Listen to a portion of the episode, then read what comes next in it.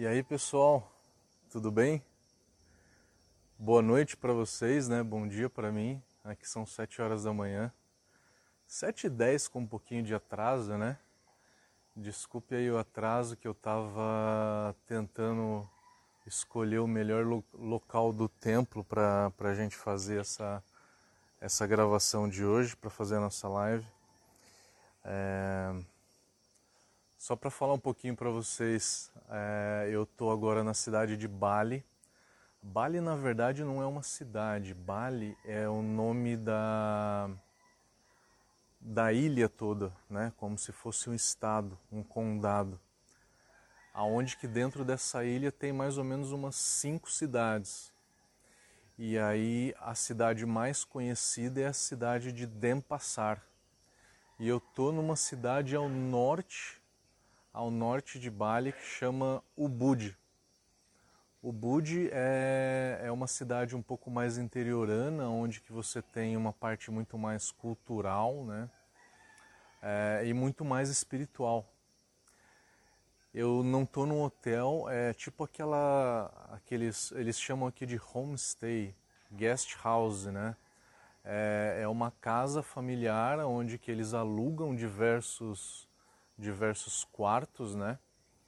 É, e cada uma dessas casas tem um templo familiar, tem um templo individual, né? Um templo familiar.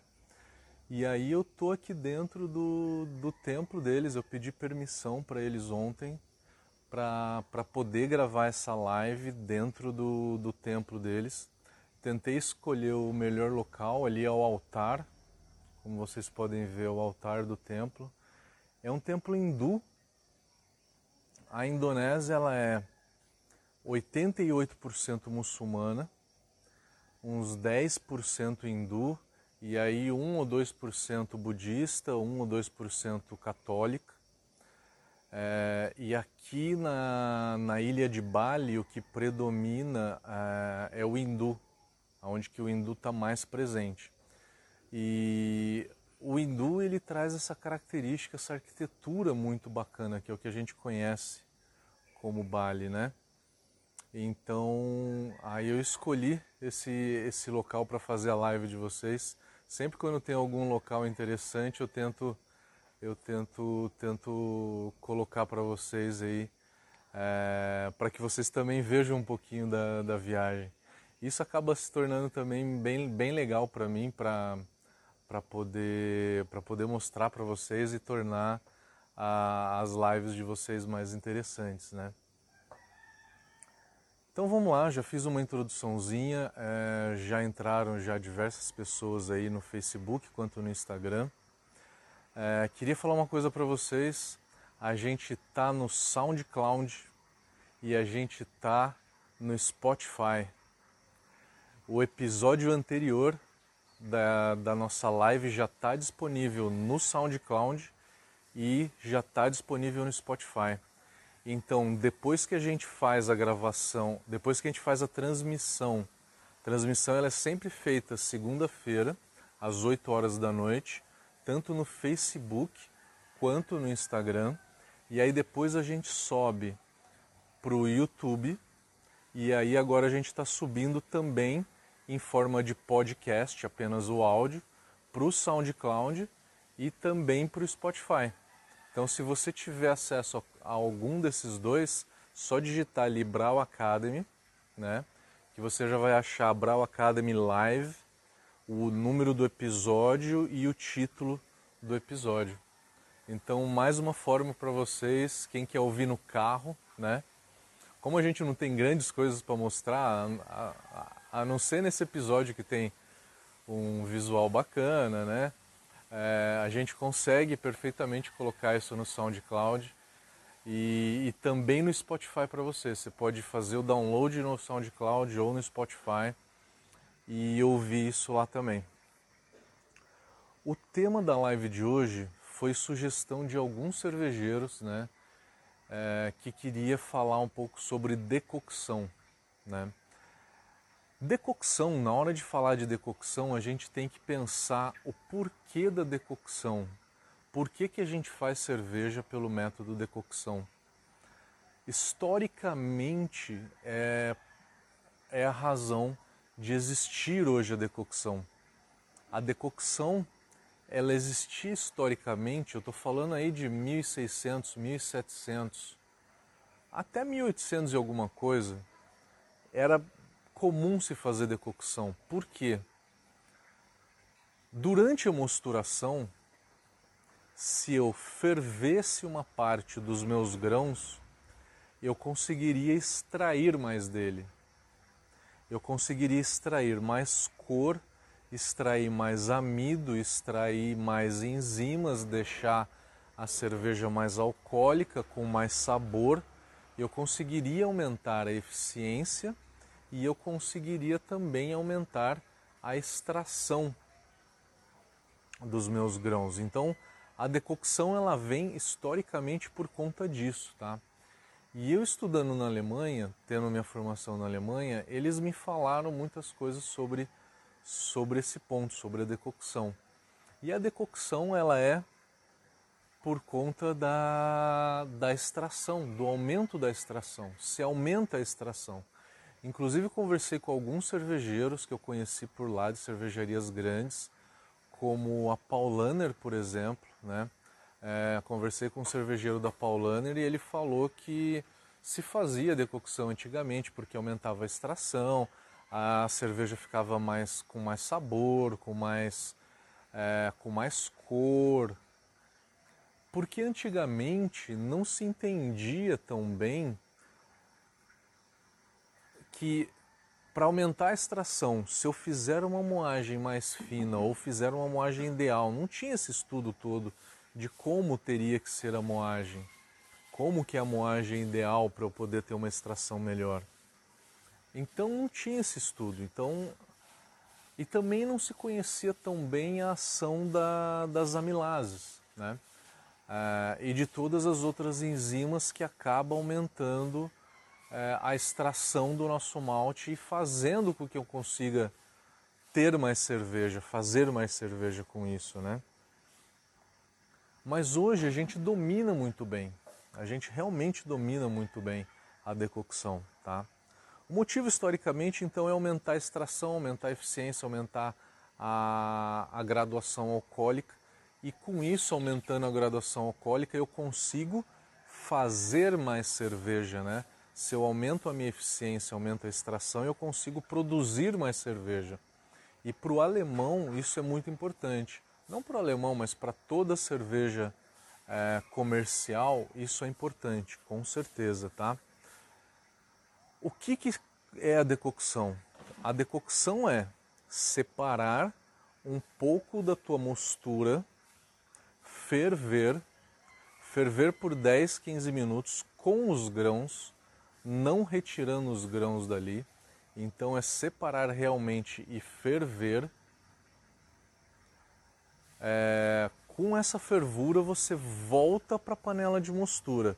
Na hora que você volta essa, essa quantidade de mosto para a panela de mostura, você vai aumentar a temperatura. E com isso aumentando a temperatura, você vai fazer a próxima rampa de temperatura. Um exemplo, começo a minha, a minha mosturação a 45 graus, 50 graus, né? Aí depois eu separo um pouco disso, fervo, e aí eu volto para a panela de, de mosturação e essa temperatura sobe para 62 ou 64. Eu faço então a rampa da beta-milase deixo ali 20, 30, 40 minutos, depois separo mais um pouco desse mosto, fervo por 10, 15 minutos, volto para a panela e subo essa temperatura do que está na panela de mostura para 72. Depois eu separo mais um pouco, fervo, volto para a panela de mostura e eu subo essa temperatura para 76, 78, que é a temperatura de out. Então, a ideia da decocção é separar, ferver um pouco, depois retornar para a panela e aí com isso eu subir a temperatura. Tá? Ah, o grande X da questão aí é a quantidade de mosto em que eu vou separar para ferver e depois retornar. Para calcular isso, tem uma fórmula matemática muito simples. É uma média ponderada. É uma média ponderada pelo volume. Como é que funciona? Na hora que você tem dois líquidos, então, né? Um que está na panela de mostura, que está numa temperatura mais baixa, e um outro que você ferveu a 100 graus, 98 graus, né? E aí depois você mistura esses dois líquidos. Um tá, tem uma temperatura mais baixa e o outro tem uma temperatura mais alta. Na hora que você misturou os dois, a temperatura vai ser uma temperatura intermediária entre esses dois. Qual temperatura será essa? Ela vai ser uma média proporcional ao volume de cada uma delas. A conta é a seguinte: Vamos supor que a panela de mostura seja a temperatura do a temperatura 1, né? Da solução 1. Temperatura 1 vezes volume da dessa solução 1 mais temperatura da solução 2 vezes volume da solução 2. Né? Somatória dessas coisas temperatura de 1 vezes volume de 1 mais temperatura de 2 vezes volume de 2. Tudo isso dividido pela somatória dos dois volumes. Por isso que é uma média ponderada pelo volume. Né? Então essa é a conta, o resultado desta conta é a temperatura após, a, a, após você é, misturar essas duas soluções, né? Então, dessa forma, você consegue calcular a quantidade de mosto que você tem que separar para ferver, para na hora que você voltar para a panela de mostura, você conseguir subir essa temperatura para a temperatura que você quer. É, fazer isso em casa, às vezes você volta para a panela de, de mostura e você tem que fazer 40 minutos a 62. Na nossa panelinha de alumínio, né, é, se você chega a 62 em 40 minutos, isso caiu para 58, 57. Eu vou ter que ligar um pouquinho o fogo. Então, na prática, não é tão simples assim, porque o sistema que a gente usa para fazer isso não é 100% isolado. Tá? Não é 100% isolado e por isso não é, vai ser um pouquinho mais difícil. Talvez você tenha que colocar essa panela no fogo para esquentar, esquentar um pouquinho, tá? Então o quanto que a gente separa, o como que a gente faz é, é dessa forma. Consequências que a gente tem, consequências que a gente tem com a decocção. A primeira coisa é, separei o mosto e fervi Primeira coisa que aconteceu: extração de taninos, né? Que é o que, que vocês vão falar. Porque a temperatura mais alta vai criar um atrito na casca do grão e vai fazer com que eu extraia mais taninos né, do que se eu fizer a minha mosturação a uma temperatura no máximo de 78 graus. Por que, que a gente convencionou que a temperatura de mash out é 78 graus. Porque acima de 80 graus a gente começa a extrair mais taninos da casca. E extraindo mais taninos da casca, você tem a distringência, que é a sensação de boca seca. Então a distringência ela, ela se dá por conta da extração de taninos da casca. Mesh out mais alto, não corrigir o pH da água de lavagem e também a decocção. De todos esses três, o que mais extrai taninos com certeza é a decocção. Por quê? Você tem uma temperatura alta onde que essa temperatura vai extrair com certeza muito mais taninos da casca do seu malte, tá? Então a primeira coisa, eu vou ter um pouco de adstringência. Quanto que é essa adstringência, tá? Qual que é o nível dessa adstringência? Não é tão elevado assim quanto a maioria das pessoas pensa. tá? Vai ser uma pequena a, a distringência vai secar um pouquinho a boca ali, não vai ser uma intensidade tão alta. Porque geralmente a gente faz isso com cerveja clara, né? Em cerveja clara, com maltes claros, fazendo a decocção, a gente não extrai tanto tanino assim. Mas se essa decocção fosse feita com uma cerveja escura, com malte escuro, como por exemplo uma stout, eu já tentei fazer isso com stout e eu reparei que a adstringência ela aumenta muito mais, tá? Então realizar a de... tem essa grande diferença também, tá? Fazer uma decocção com maltes claros, você tem uma, uma distringência que ela é relativamente pequena. Mas fazer essa mesma decocção com maltes escuros, você vai ter uma, uma distringência muito mais elevada, tá? Então, o quanto da distringência que você vai ter vai depender da, da coloração dos maltes, porque os maltes mais escuros têm tanino muito mais fácil para ser extraído na casca deles, tá? Malte escuro, você simplesmente jogou o malte na água para fazer a mosturação, você já extraiu o tanino, tá? Porque ele tem mais taninos disponíveis, soltos na casca, para serem extraídos, tá? A segunda coisa que aumenta, que faz com que aumente essa distringência.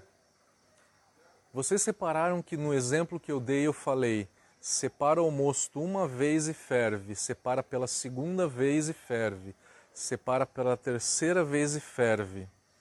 Você tem decocção simples, que é quando você faz esse processo uma vez, você tem a decocção dupla e você tem a decocção tripla, onde que você faz isso três vezes. Se você faz três vezes, você tem mais a distringência do que você tem se você fizer duas e do que você fizer uma. Então a primeira coisa que eu falei é a distringência. Segunda coisa, a gente sabe que fervura aumenta a cor da cerveja. Isso é fato. Por mais tempo que você ferve, você vai aumentar cada vez mais a cor da tua cerveja. Por quê? É, a gente tem ali açúcar de cadeia pequena junto com aminoácidos e isso vai formar tanto compostos de caramelização, que é açúcar com açúcar de cadeia pequena, tanto é, substâncias de um grande grupo chamada de pirazinas, que são melanoidinas. As melanoidinas são formadas por açúcar e aminoácido. Tem diferença sensorial uma da outra, tá? Caramelo é aquele, aquele sabor de caramelo, é aquele doce intenso, melanoidina tem um aroma diferente, um aroma de casca de pão italiano e tem um sabor adocicado, mas ele é mais cremoso, tá? Então a melanoidina ela é mais cremosa do que o caramelo. É, tem maltes que focam mais melanoidinas e tem maltes que focam mais caramelo. Eu falo isso muito bem no nosso curso de elaboração de receitas, tá? Quem já fez o curso de tecnologia cervejeira com a gente, é, viu que eu foco bastante nisso e a gente dá inclusive amostra para as pessoas é, degustarem, é, ver um malte que tenha bastante caramelo e um malte que tenha bastante melanoidina, saber identificar qual malte tem o que. Enfim, quem tiver interesse, a gente tem curso de tecnologia cervejeira pelo Brasil inteiro, inclusive tem versão online para quem está remotamente, quem quer fazer remotamente. Enfim, a fervura ela traz compostos de caramelo e de melanoidina. Traz os dois. Quanto mais tempo eu fervo, mais eu tenho a criação desses compostos de caramelização é, e de melanoidinas que a gente chama de uma forma geral de reações de Maillard. Maillard foi um cara que estudou tudo o que acontece é, nos alimentos, essas reações que acontecem nos alimentos. E não especificamente na cerveja, estudou porque que o pão você tem uma massa branca, né, clara, e aí você leva ao fogo ele fica marrom. Por que, que o chocolate fica marrom? Por que, que a carne de vermelha fica marrom? Né? São todas reações que acontecem no momento que você leva os alimentos por fogo. Então, na decocção, eu tenho um escurecimento do mosto e eu tenho criação de mais substâncias destas é, provenientes de caramelização.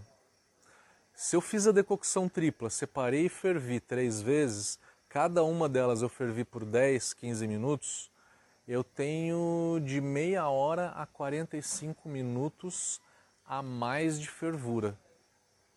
A mais porque eu ainda vou ferver por uma hora. Eu fiz essa decocção, mas eu não adicionei lúpulo nenhum e eu ainda vou ferver uma hora. Então, fervura mais decocção, né? Seriam por volta de uma hora e meia a uma hora e quarenta e cinco. Então, eu tenho maior caramelização, né? Então, esse é o segunda, a segunda característica, consequência da decocção. É a criação de compostos de, de maiar que escurecem, dão sabor e dão aroma na cerveja. Terceira coisa, eu perco enzimas, né? Se eu tenho enzimas e eu levei ela para fervura num meio aquoso, né? O meio aquoso ele dá um choque térmico e ele promove a desnaturação da enzima de uma maneira muito mais eficaz, né? Muito mais intensa. Então, com isso, você acaba desnaturando muito dessas enzimas, tá? Então, eu acabo perdendo essas enzimas. Para reduzir a desnaturação enzimática, a correção de cálcio é fundamental para isso, tá? Então, para tentar um pouco evitar essa desnaturação enzimática, correção de cálcio por volta de 80 a 100 ppm de cálcio já tá bom, tá? É, se eu estou perdendo enzimas, eu tenho que talvez utilizar um malte mais diastático. Malte diastático é malte com mais enzimas, né? Você compra ele com o nome de diastático. Difícil de achar. Um substituto ao diastático é o malte de trigo. Tem o mesmo poder enzimático do que o malte diastático. Também malte seis fileiras também tem o mesmo poder diastático, tá? É, você vai comprar o malte, eles vão te falar se é Pilsen seis fileiras, se é um Pale Ale seis fileiras, né? Na hora que você comprar, ele vai te falar. Usar esse malte mais diastático é um pouquinho mais difícil.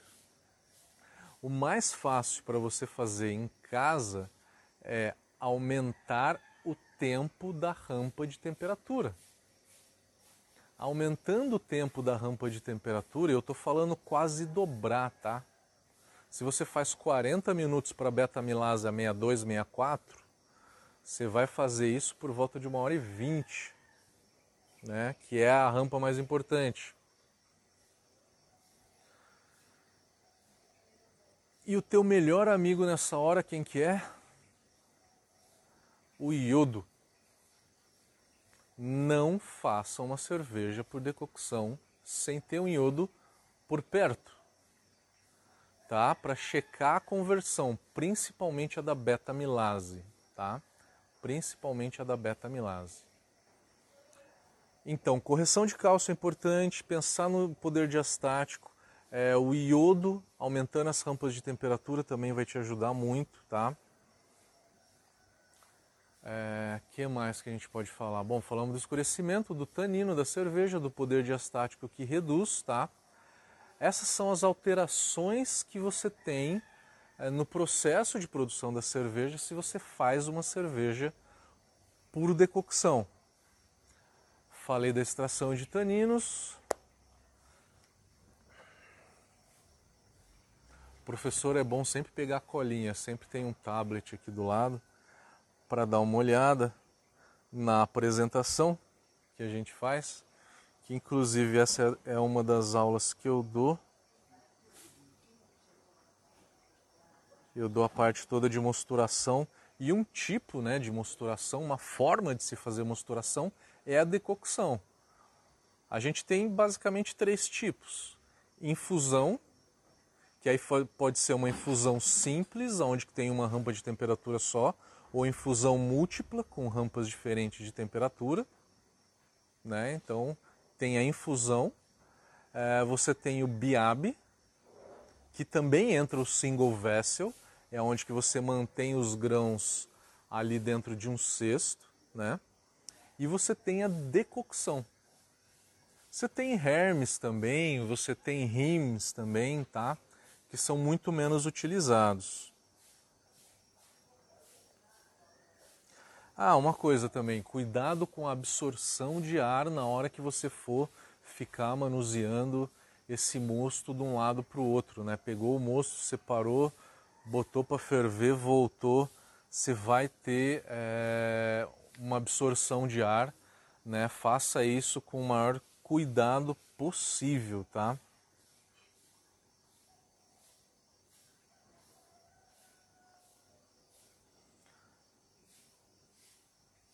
Uma desvantagem de se fazer decocção é tempo, porque na hora que você separa esse mosto, vai lá, ferve, você volta e aí você tem que aumentar o tempo da, da rampa de temperatura, você acaba aumentando muito o tempo.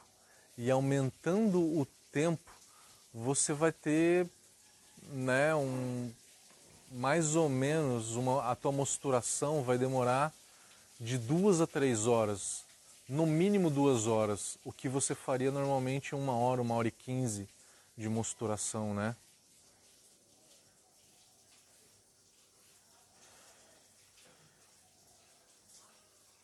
Conclusão dessa história toda. Quem que faz decocção hoje? Os alemães fazem? Não muito. Apenas uma ou outra cervejaria, uma cervejaria bem pequena, aquela realmente bem pequena, bem tradicional, numa cidade bem ali no cantinho, bem escondidinha, Talvez uma ou outra, é, a Schneider, é, ouvi falar que faz, ah, mas quem mais faz são os tchecos. Com certeza a Urkel faz decocção tripla e a Budweiser, também conhecida como Czechvar, também faz decocção tripla. Eu visitei as duas fábricas, tá? Isso tudo aumenta o sabor da cerveja. É indispensável na minha opinião, não. Você conversa hoje com os alemães, os alemães que são os mais quadrados que existem, tá? É, eles falam o seguinte: para que fazer decocção? Só para ter mais, para gastar mais tempo fazendo isso? Não precisa, né? Não precisa. Decocção não, não agrega tanta coisa assim mais na cerveja. Você pode substituir essa decocção por um malte que tenha um pouco de açúcar caramelizado, um pouco de melanoidina e um pouquinho de adstringência. Eu estou falando do malte melanoidina.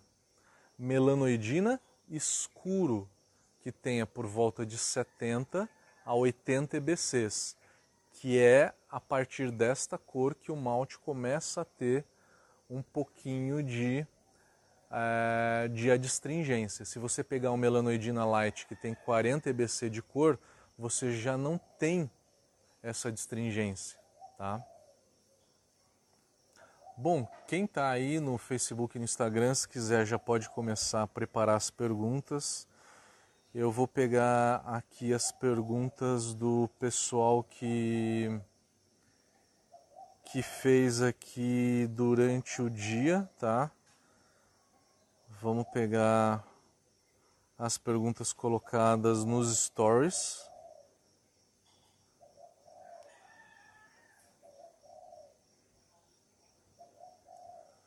Meu amigo Paulo Matos, da Serva, inclusive, ó, tô usando a camiseta da Serva Paulista aqui, véia de guerra essa daqui. É, ele está perguntando qual que é o passo a passo da decocção tripla, da decocção de uma Pilsener Urkel, da Urkel, né? É, eu tive lá na fábrica E é o seguinte, eles têm duas panelas de mosturação, né, onde que uma delas, onde que fica realmente a mosturação, aí eles bombeiam para uma outra panela para ferver uma parte do mosto, separam uma parte desse mosto, ferve ali e aí depois retorna para a panela de mosturação. A Pilsner Urquell faz decocção tripla, tá? Em todas as suas cervejas, tá? Então o processo da Pilsner Urquell de produção de cerveja é de decocção tripla.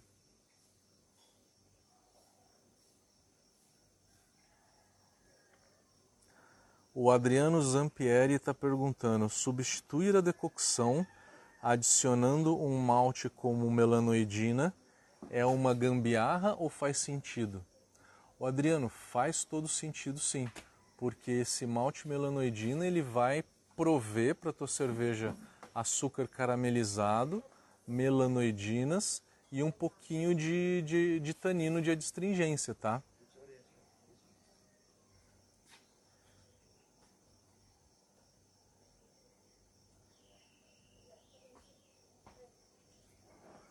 Vamos dar mais uma olhada aqui na, nas perguntas que a gente tem.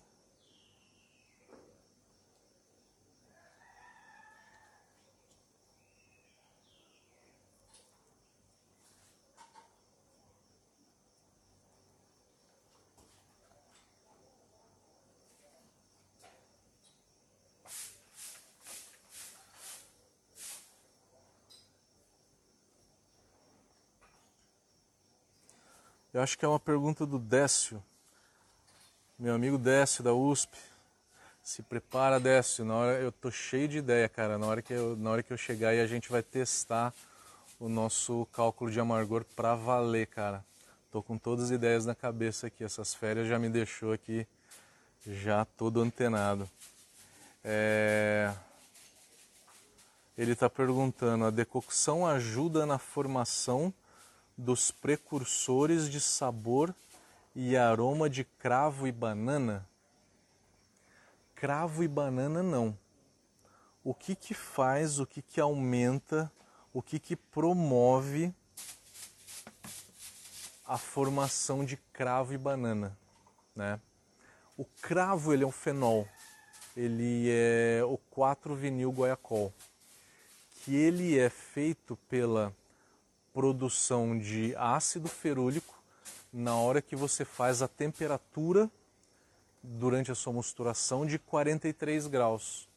Você então fez 43 graus na mostura, gerou ácido ferúlico e aí você fermentou isso numa temperatura elevada, acima de 22, 24 graus, você gerou o aroma de cravo. O aroma de banana ele é promovido pela é, pela, pela própria levedura, né? Tem leveduras que promovem mais aroma de banana, mais éster do que outras. Você consegue aumentar essa produção de ésteres fazendo a parada proteica, que gera mais aminoácido, daí a levedura se multiplica mais, e também aumentando a temperatura de fermentação, tá?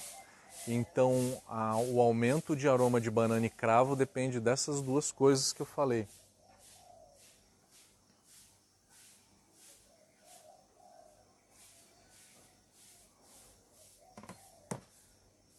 A última pergunta é a pergunta do Cassiano, nosso grande amigo, colaborador da Brau Academy, como muitos de vocês devem conhecer. É, o Cassiano perguntou se existe algum estilo aonde que é indispensável a, a decocção. Na minha opinião, não existe nenhum estilo onde que é obrigatório a decocção, tá? Na minha opinião, você pode fazer qualquer estilo é, com uma infusão simples, tá? É, aumentando apenas aí a, a quantidade de malte caramelizado ou malte melanoidina na tua cerveja, que você compensa toda a, a história da decocção. Vamos lá para as perguntas agora. Vamos dar uma olhada no Instagram. Quem tiver pergunta, vamos lá que a gente já vai encerrar daqui a pouco.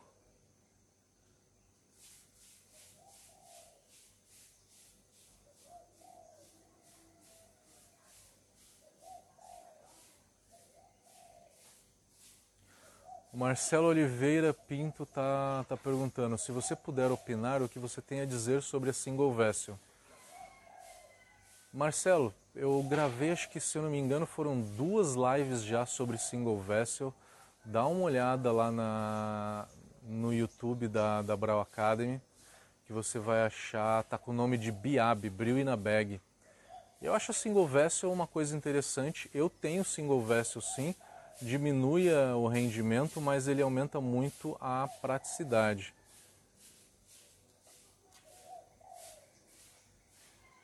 Vamos ver se tem mais pergunta aqui. Gente, vamos fazendo as perguntas que a gente já está encerrando daqui a pouquinho já.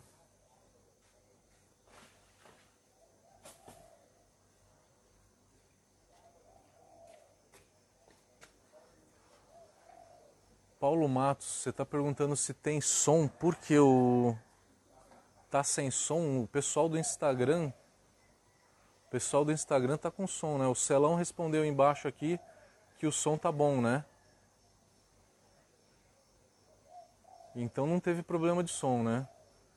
Ufa, ainda bem, ainda bem. Ainda bem.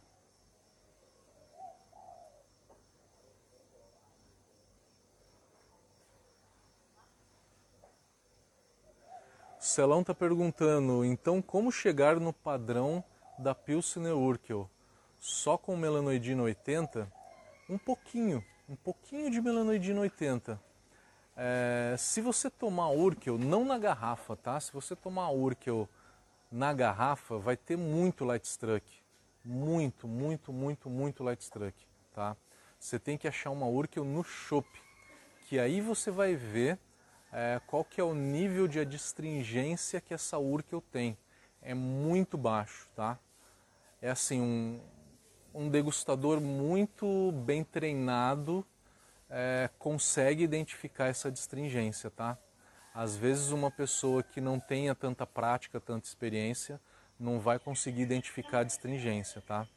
Então a distringência ela é relativamente baixa, tá?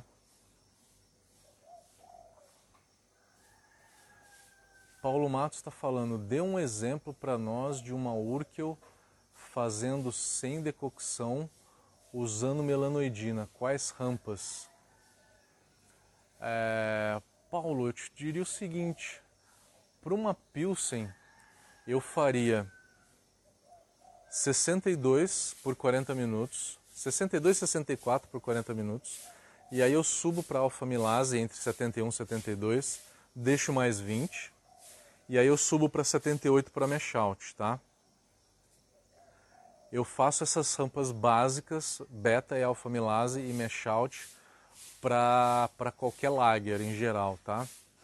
É, e aí de melanoidina eu utilizaria, para não deixá-la muito escura, por volta de uns 4%. E a melanoidina aí é a melanoidina mais escura, tá? A da Varman ela tem 70 EBC de cor. A da Best Mouse e a da Castle Malt tem 80 de cor, é um pouquinho mais escura. A rampa de temperatura eu faria básica mesmo, tá? O Jeff está perguntando, em uma vase então não precisa usar o malte melanoidina? Ah, cara, eu acho que o malte melanoidina ele vai bem com o sabor da Vaz. Eu acho que ele vai bem com o sabor da Vaz. A Weiss é uma das cervejas, a Weiss e a Pilsen são os dois estilos que mais se usam decocção hoje, tá? Mas não é tão usado assim, mas realmente são os dois estilos que mais usam. É, usar aí uns 5% de melanoidina vai dar um pouquinho de cor, um pouquinho de corpo para ela e eu acho que vai ficar legal. O Beto falou, obrigado pela resposta a questão dos precursores foi minha e não do Décio. Eu errei então, eu errei. É o Beto então, não, não o Décio que perguntou. desculpa, desculpa. É que o Décio é Décio Brioto, você é de é de Brioto, né? O, o login do Décio, você é de Beto. Então eu acabei confundindo por isso.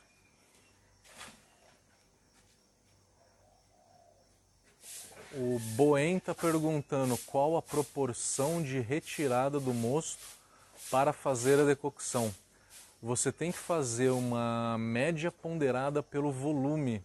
Eu peço que, por favor, você reveja esse vídeo que a gente vai subir no YouTube. Todas as lives ficam lá no YouTube que eu expliquei no detalhe isso, como medir a quantidade de mosto que a gente separa para poder atingir a temperatura que a gente quer, né?